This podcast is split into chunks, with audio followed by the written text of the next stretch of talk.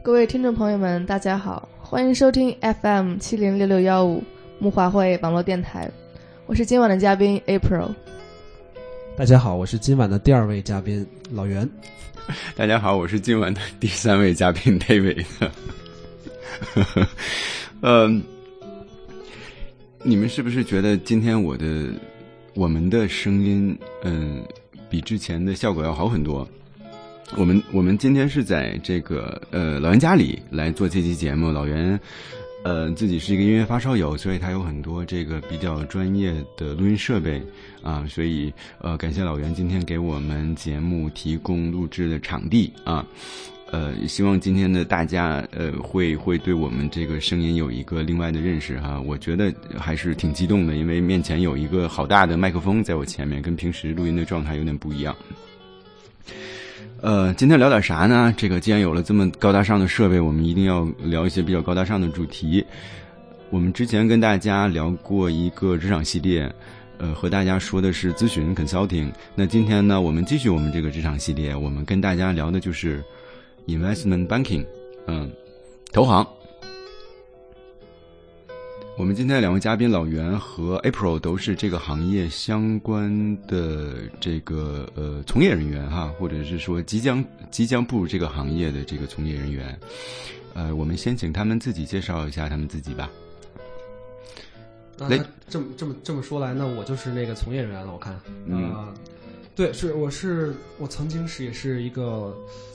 投行受害者啊，或者说投行从业者，呃，简单介绍一下我的背景吧。我是国内读了工程学的本科，然后正好那时候赶上金融热，于是我就跟着广大的金融淘金者一样来到了海外。我选择了德国来这边学了一个金融学硕士，然后在这之后呢。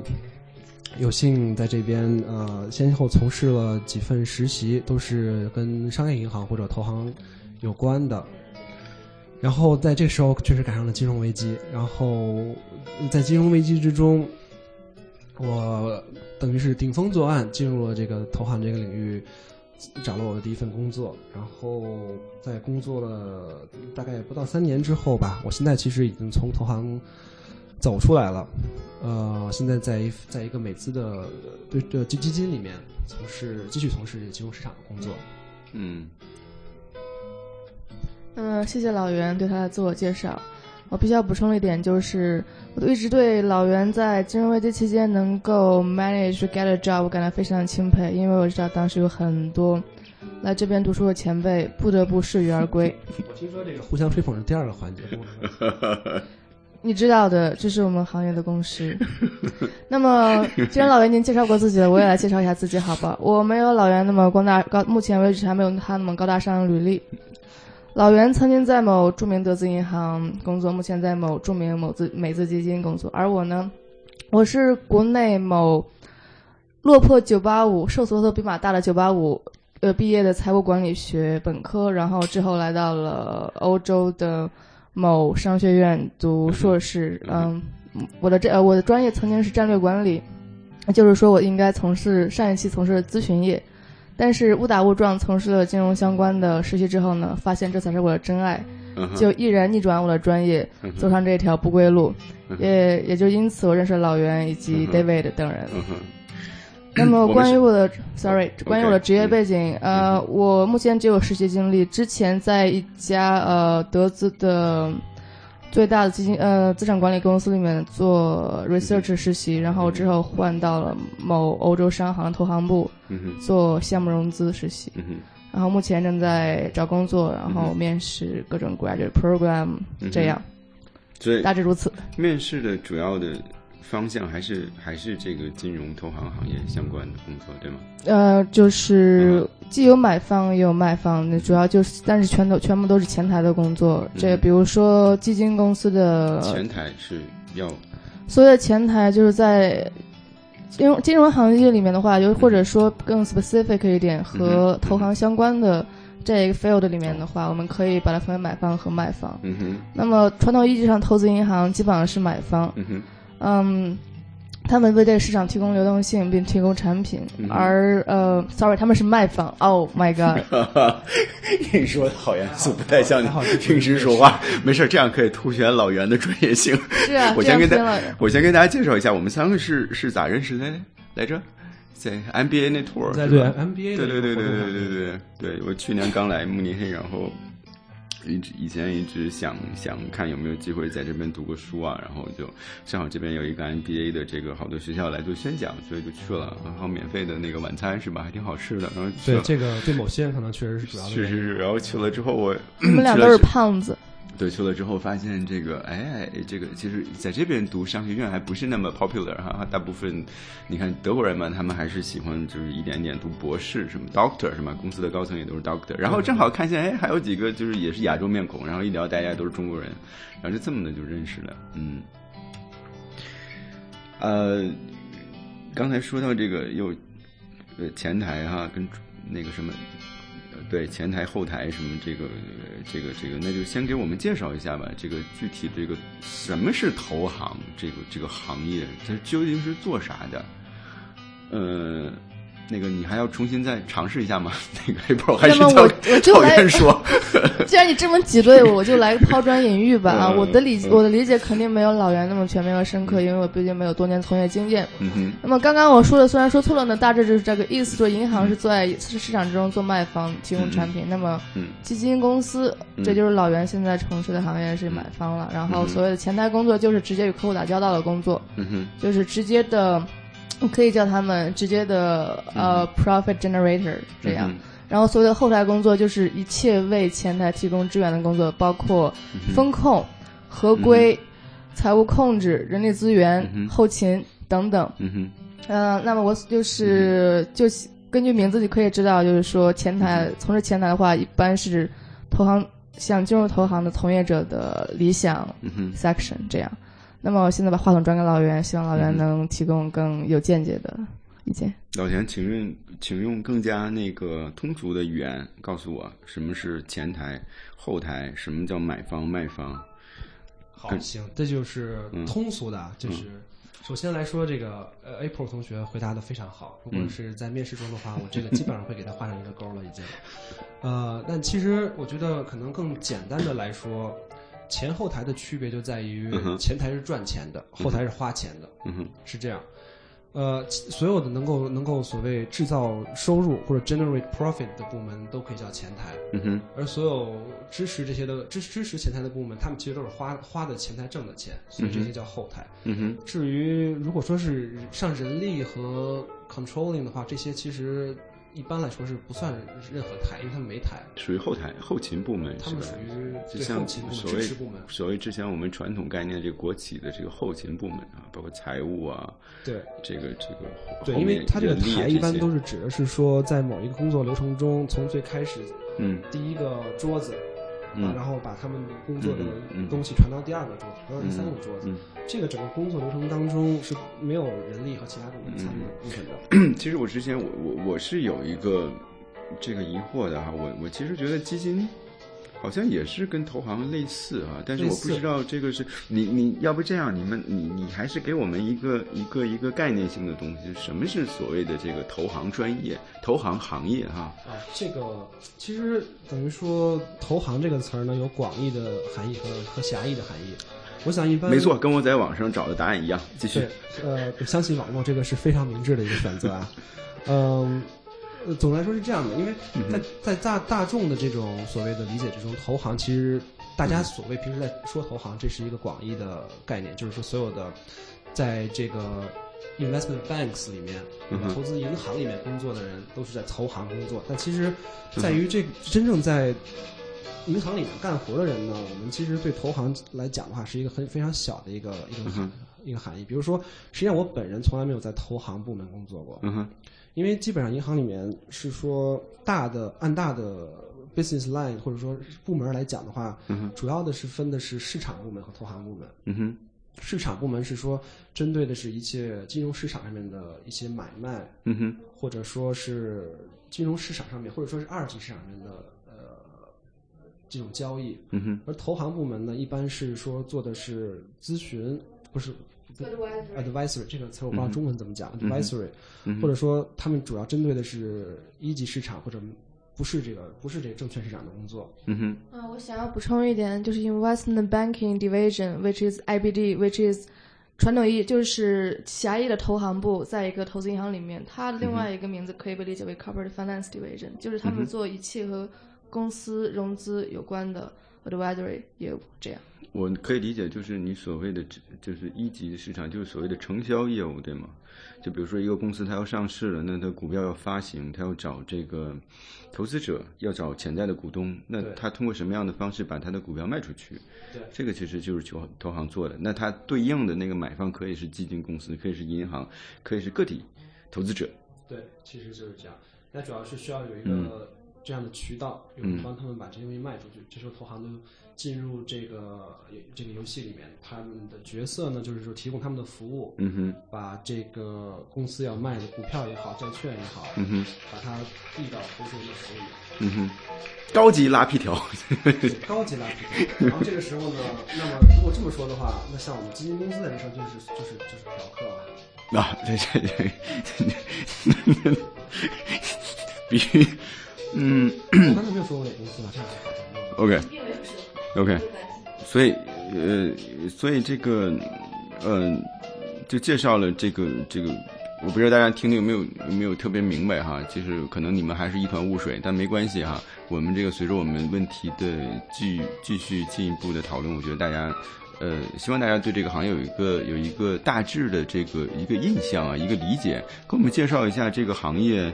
呃，比较大的这些就是知名的这些公司吧，就是一一叫起来特别吓人的这些。啊，好，这个，呃，零七年开始的金融危机之后呢，这大的投行跟之前这样子变化还是挺大的。因为之前零七年之前，基本上大家都说到说到它大投行就是华尔街的五大投行，就是高盛、摩根斯坦利、美林、贝尔斯登和和这个，我还说了哪些来着？还有你说了，呃，还有花旗吧？没有没有没有没有没有花旗，就除了花旗没说，其他都说了。雷曼，sorry sorry，不好意思，还有雷曼。但是经过了这一圈折腾之后，嗯哼，呃，贝尔斯登、雷曼和美林纷纷倒下了。嗯哼，那取而代之的呢，基本上可以说是呃，小摩、J P 摩根、嗯哼，德意志银行和和巴克莱。所以德意志跟巴克莱现在是后起之秀了，已经已经进入这个一线投行的行业。对，这肯定是因为 OK，怎么说呢？投行里面的业务线很多，每个银行基本上都有自己的强项和弱项。像德意志和巴克莱这些都是等于是在某一些方面很强，但是可能要说真的比较这种，比如说这种呃 talent 这种广度啊，还有就是说。自己业务的这个这个成熟度，可能还是比不上美国的像像高盛和、摩根斯坦利，因为他们毕竟在这个圈子里待的时间最长，嗯他们板凳深度肯定是还是要比欧洲这几个后起之秀要要更好的。但是确实，欧洲这几个投行已经进入了一线的圈子。嗯哼，你看，所以老袁之前是在投行工作过的，那呃，我我是我觉得大家肯定都很感兴趣，说投行。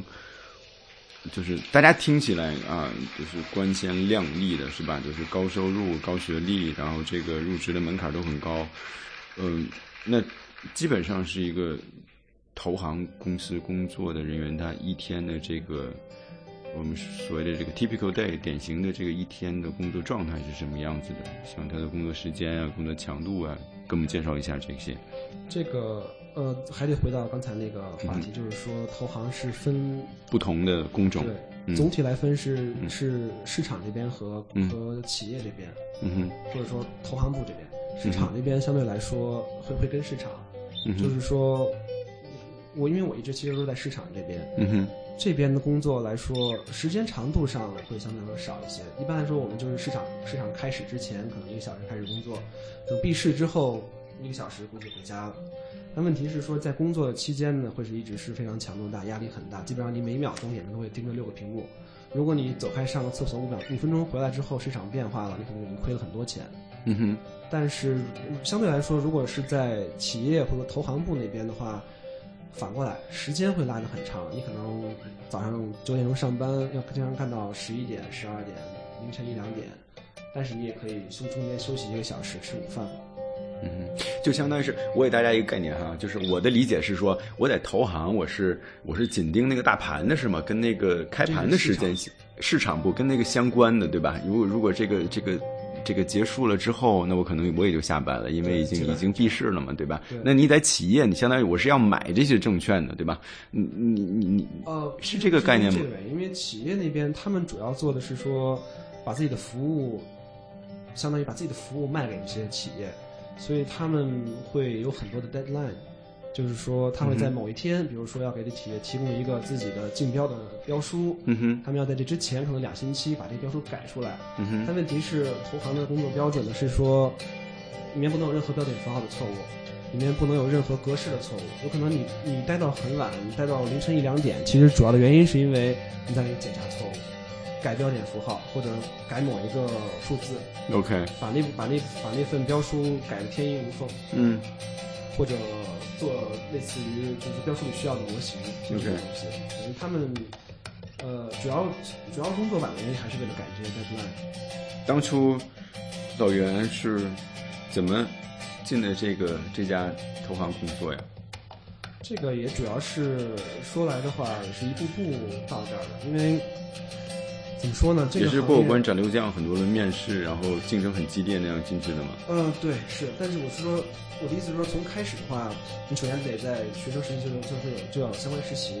嗯哼。一般因为尤其在欧洲这边，大家都做实习，如果你不做实习的话，这会是一个很大的劣势。嗯哼。所以，对，从从学生实习开始实习就是相关的行业、相关的内容。嗯哼。然后等我在开始工作的时候，其实找一个实习的时候做的东西非常的接近的比较精。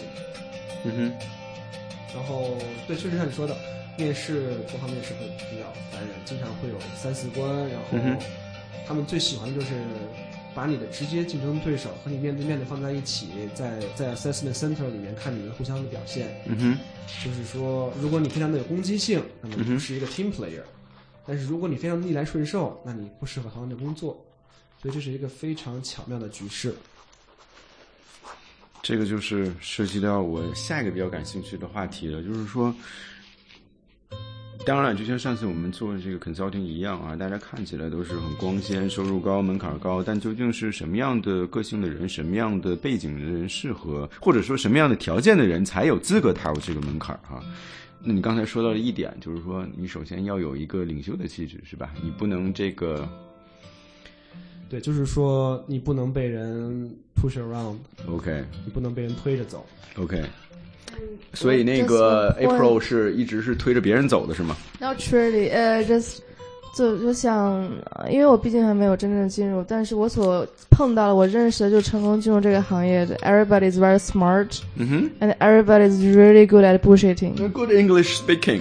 Also, that's one essential part.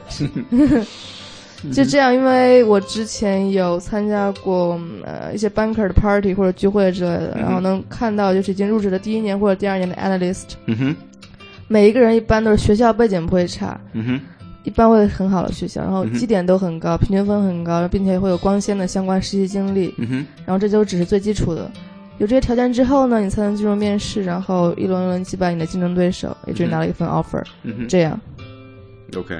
其实，在找投行工作这个这个话题上面，有很多很有趣的故事。比如说，有很多人的有很多人就是说，你找这种工作是需要 networking，而不是说你自己投简历你才能找到。嗯哼，很多人就有这种信念，嗯，所以就会有出现很多怎么说呢，疯狂的 networker，嗯哼，希望别人能够帮他推荐。但是另外一种人就是会说，会告诉你说，你找投行的工作，那你必须要特别主动。呃，简单的例子来说，就是曾经有一个一个成功的故事，就是我忘了当时是在这是在伦敦还是在哪发生的故事。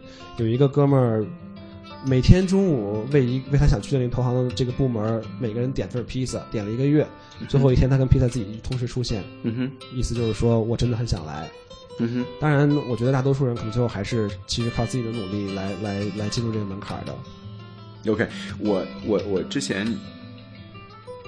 的了解是我看过一个访谈节目，那个节目说的是一个是香港的投资投资银行那个行业，然后呃，我记得有两家还是一家还是两家，他们的这个大老板之前是做做记者的，就他是一个记者出身，他不是哈佛，不是什么什么沃顿商学院的 MBA 的 graduate，他就是一个一个一个写写写专栏的记者，或者是专门报道这个财经新闻的记者。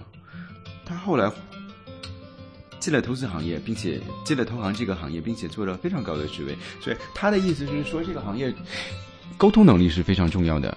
我觉得您刚才说的这些东西，可能是这一个一个一个入门的门槛，是一个敲门砖。大家都是聪明人，大家都非常 smart，大家都是什么名校毕业这那。但是进去之后呢，可能更多的是一些 soft skill，可以让你往更高的这个这个 level 上走。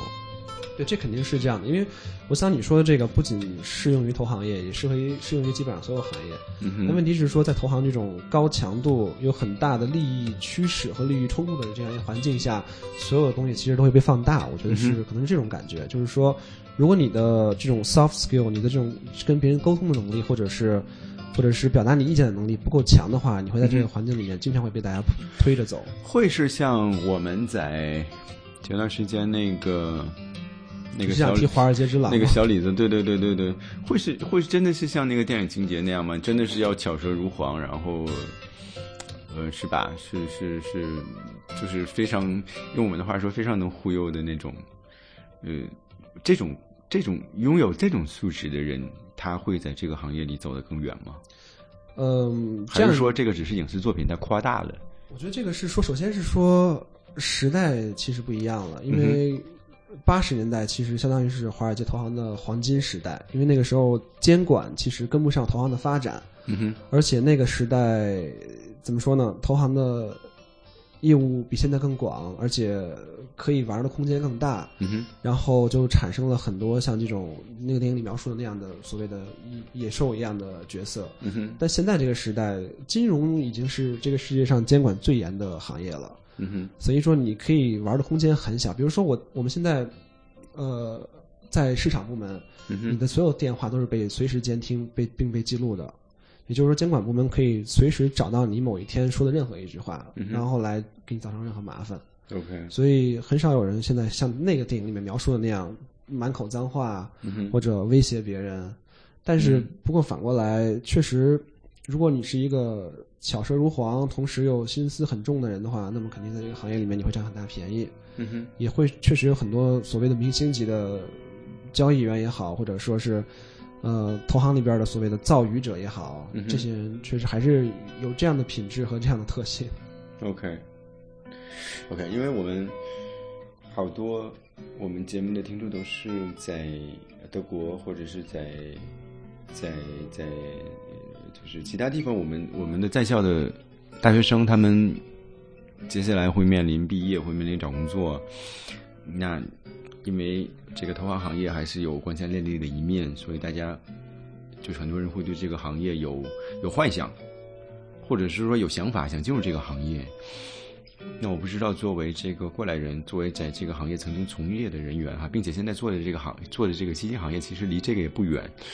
也是金融金融相关的这个这个这个行业，你会对这些即将步入呃呃职场，呃想步入这个行业的同学有什么样的建议？他们需要做什么样的功课，然后让他们更加顺利的进入这个行业？啊，像对 April 这样的同学有什么建议吗？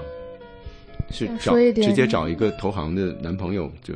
更好是吗？我想说一点，嗯，老袁基金公司并不能不能说是所谓金融的相关行业，因为它是核心业务之中的，也就是买，他们是做买方的。也就是说，作为一个年轻人，在进入投行之后，你可以一直往上走，你从 analyst 做到 associate，再往上走做到嗯。做到 VP，做到 M Managing Director，然后一直往上走。但是你也可以做三年之后退出，嗯转去买房，which 也就是基金或者私募。其实我觉得他们是一个行业。其实呃，行业是一样，但是他们的方向以及的做生意的方法是还是差距还是蛮大的。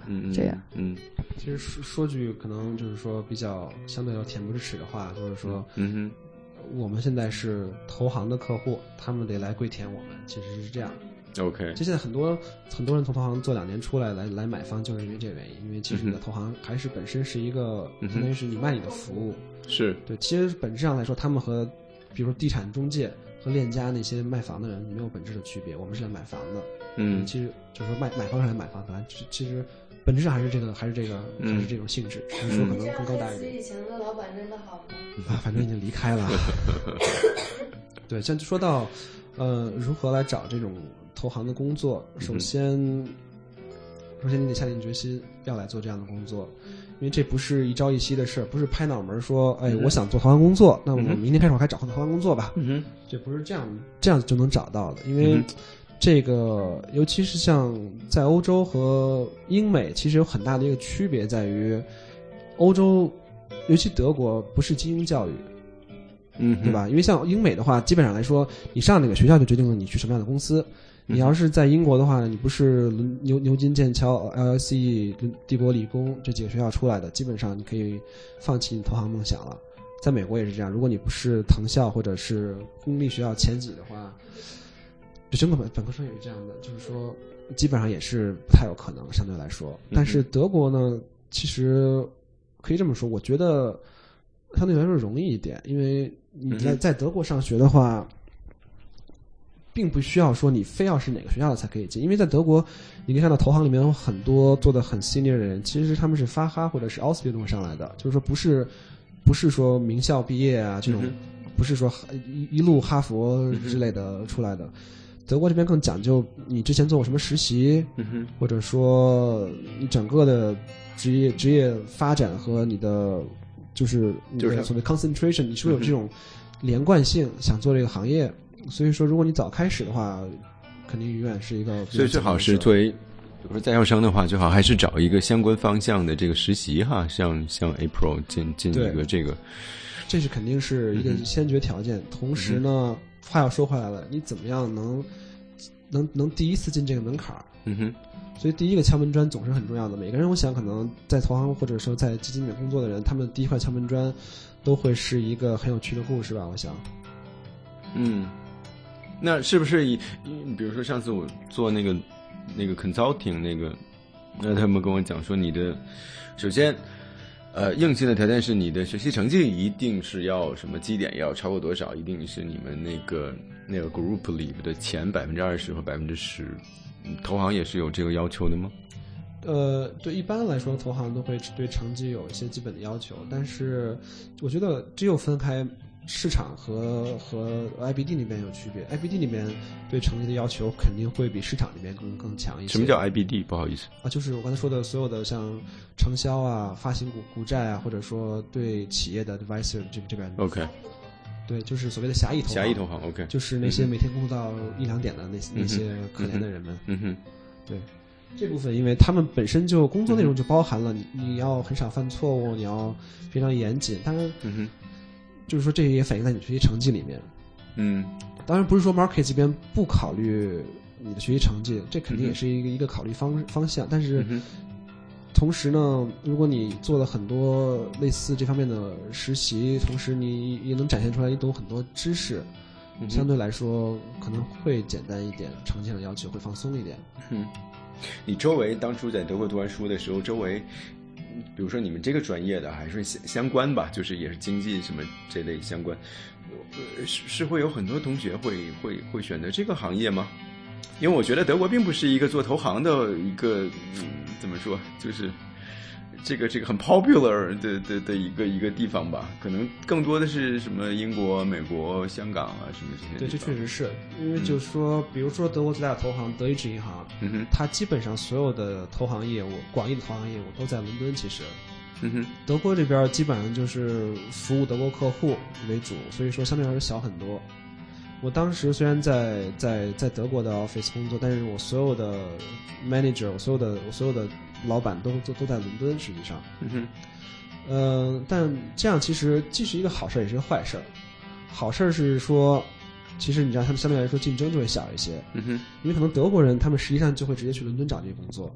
OK，呃，留在德国的竞争者相对来说可能就既少一些，可能质量上来说也会相对来说比在伦敦的要求会低一些，没那么苛刻。我我的感觉是这样，嗯，但同时坏事就是说机会会少一些，嗯。都是相对的，对，是这样，嗯。但是呃呃，我同意你说的，其实德国可能投行氛围比较比较弱一些，因为嗯，德国比如说就没有很好的商学院，因为投行这个行业非常喜欢商学院的学生。是。呃，对，法兰克福商学院，比如说或者说是那个 WHU。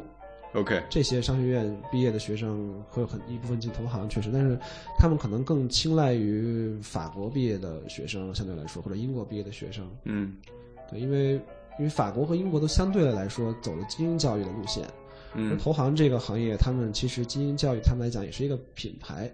嗯，就是说我打我打这个牌出来，告诉你们，我们的每个人都很优秀，所以证明我们这服务肯定会很优秀。嗯。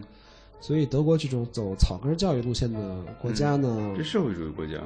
对，就是说进来的人可能，如果在德国受的教育的德国人，可能相对来说并没有特别多。但是在德国本土的话，这确实就不是问题了。嗯。OK。比如说像像 April 不同意吗？没有没有，我没什么说，只是说我是。对，我就是说，像比如像 April，在。找同行的工作，比如说他其实本人也是在法国上的商学院。嗯，这是好好几个地儿，还在英国读了一段，是吧？没有没有没有，就是在英国。对，其实投行，比如说，就话说回来说，什么样的人进投行？我我觉得像这样有国际经验的话，也会非常重要。嗯，因为投行这个行业其实生于生于美国。但是随着全球化，这个整个的服务啊行业已已经全球化了。嗯哼。所以说，首先英语你肯定得非常好。是。有些情况下，可能甚至在德国也胜过了德语的需求。所以讲一口好的英语，肯定无论何时在找投行工作。这个跟去投跟去咨询公司的那个要求，基本是第一条嘛。就是我我总结一下哈，首先。各位小朋友，对这个兴这个什么行业感兴趣的，这个即将毕业找工作的这些呃马上毕业的大学生啊，你们首先要把语言搞好，无论是英语还是德语，尤其你在德国工作嘛，是吧？最好英语当然是必须的了，无论你在哪儿工作，那德语也要学好，因为这周围大部分都是可能都是德国人嘛，要说德语，嗯，学习成绩当然是越好越好了，对吧？除此之外还要有，刚才说到个性，说一定要怎么样？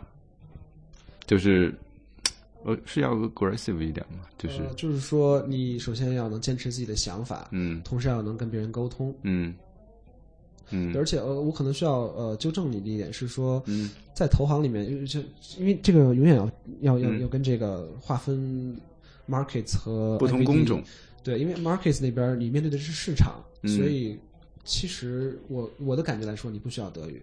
因为市场全球是统一的，没有人会说自己的本本本地语言。嗯哼。但是 IBD 那边呢，你对的，你针对的是客户。嗯哼。客户都是当地的，所以 IBD 那边，如果你不会说德语的话，或者说你只会一种语言的话，可能会是一个很大的问题。嗯。OK。哎呀，所以那个 April 现在这个英语这么好，刚才巴拉巴拉说一大堆，德语差不多是吧？并没有，并没有，并没有。德语够好的话，就说早就去做咨询了。OK。哈哈哈。这个确实说回来，因为这个金金融跟咨询这两个行业确实是息息相关，同时又竞争非常强烈的两个行业。因为我们互相在抢人。就是我原来我们原来实习生最后把我们拒了，去了麦肯锡。就是这两行业对人的要求非常相似，是背景也会就是都是都是呃，其实这个也是为什么我们先从这两个两个行业开始聊起啊，就是大家都觉得很光鲜亮丽啊，因为你们收入高嘛，你们门槛高嘛，对吧？然后你们啊拍的爱情电影都是以你们这个行业的人作为这个角色嘛，对吧？所以大家可能对你们比较感兴趣，嗯。我们要不再说一下什么样的个性的人适合投资行业、投投投资银行这个行业？呃，是像华尔街之狼那样那样那样的人吗？我觉得这样的人肯定是有，但是已经变得越来越不流行了。我我觉得现在还是要讲 teamwork 吧，还是要有团队精神，然还是要就是。怎么说会做人吧？用我们用我们中国文化说，而不是说就是特立独行，哥们儿就是拿下 deal 就是什么就是。因为我觉得其实说实话，我觉得说不定投行可能对 teamwork 的要求，嗯，有些时候弱于一般的公司，嗯，因为在这个文化里面呢，很讲究的是说你能赚钱，嗯，如果你非常特立独行，性格很奇怪，但是你真的很能赚钱，嗯，也 OK，那绝对 OK，大家也不会来找你的麻烦，OK。但是有一天你不赚钱了，这就是个大问题，嗯，所以这个行业呢，一切是说说俗点就是一切向前看，OK。如果你能挣钱，其他的性格什么的都不是大问题，嗯。但是反过来说，在招聘的时候，这其实没有人知道你能以后会不会能挣钱。嗯，所以招聘的时候，还是用老套的方式来衡量你，把你搁到一个格子里，看你是不是 teamwork 呀？嗯，你是不是呃有自己的想法呀？嗯，你是不是能够跟别人有效沟通啊？嗯你是不是够聪明啊？嗯，是不是承压能力强啊？能不能能不能 multitasking 啊？嗯，这些反正我觉得总体要求来说，其实每个行业可能对 OK 员工要求都差不太多。April，你们你们那个。就是你们你的同学有跟你一样对这个行业感兴趣，然后想想进入这个行业的吗？我的专业的话分嗯，这样我们项目是等于一开始是没有分分专业的，我们有四十个左右的同学，然后之后分开了专业，就是有一部分同学学了金融，嗯哼，另外一部分同学学了战略，嗯哼。那么我学金融的同学的话，就我所知，我的项目历年来的产品就出的都还不错。如果真的是有心并且努力在这个行业留下来的。嗯哼，因为就是各大行里人都有一些，嗯哼，就是说还是拿 offer 的这个这个几率还是还是比较大的，还是比较大的，机会比较大的。就是甚至就是说，即使不是德国人，不是法国人，就是不是欧洲本土人，而是甚至都是没有居留权的，嗯，像中国人啊、印度人啊，嗯，也有机会，也有机会，机会还蛮大，只要你够好，因为你这不得不说，这个行业还是蛮需要就是能干活的、靠谱的人，聪明人，聪明人，对，OK，聪明并且靠谱、理性。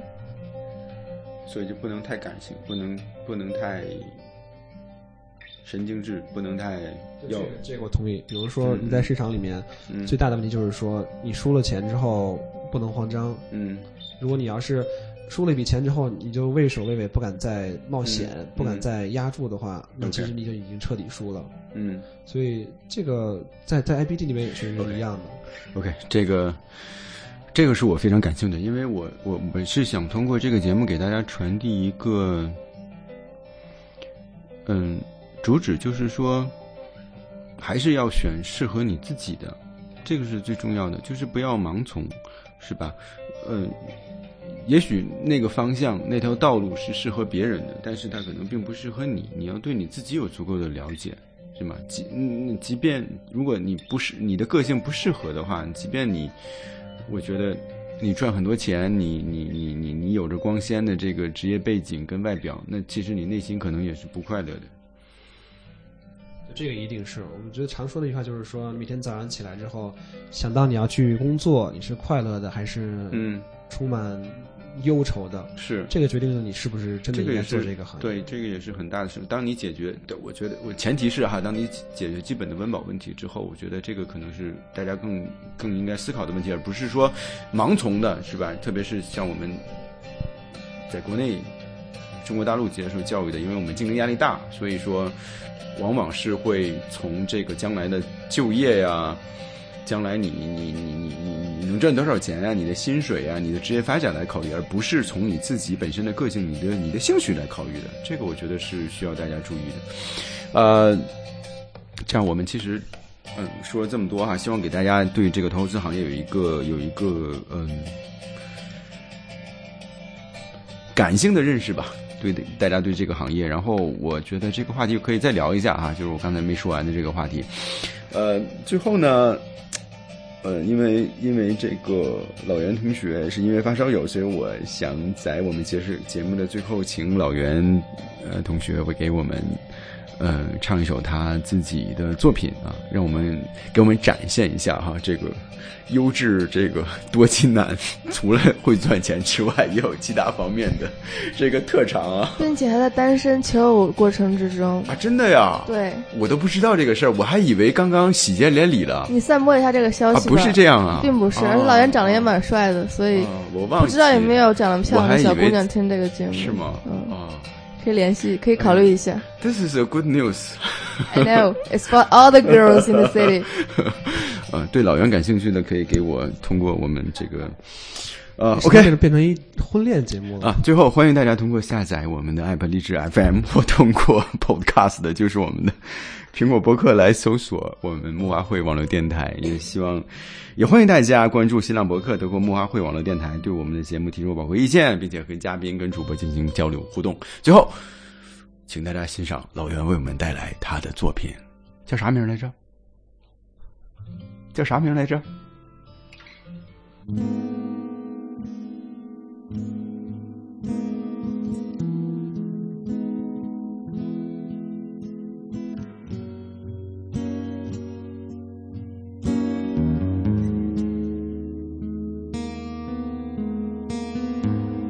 将在深秋的黎明出发，伴着铁皮车厢的摇晃，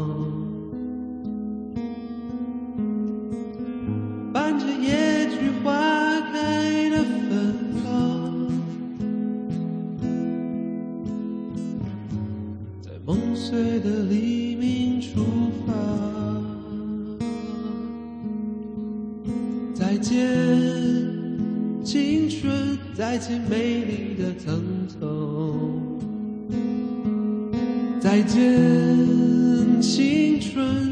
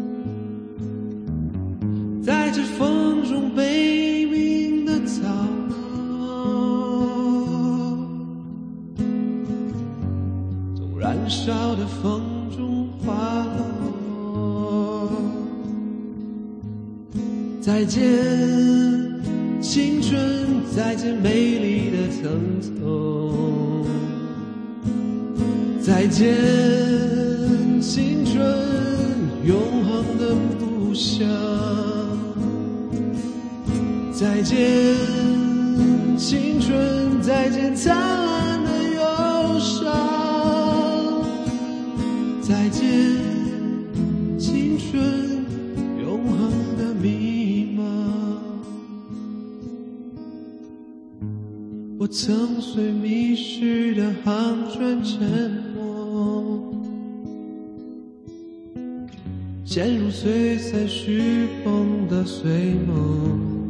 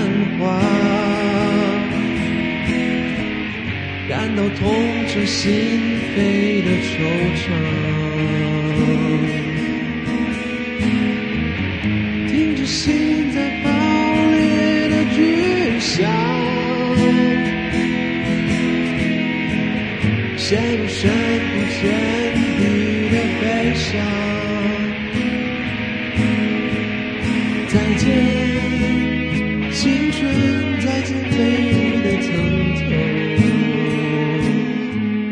再见，青春，永远都不想。再见，青春，再见灿烂的忧伤。再见。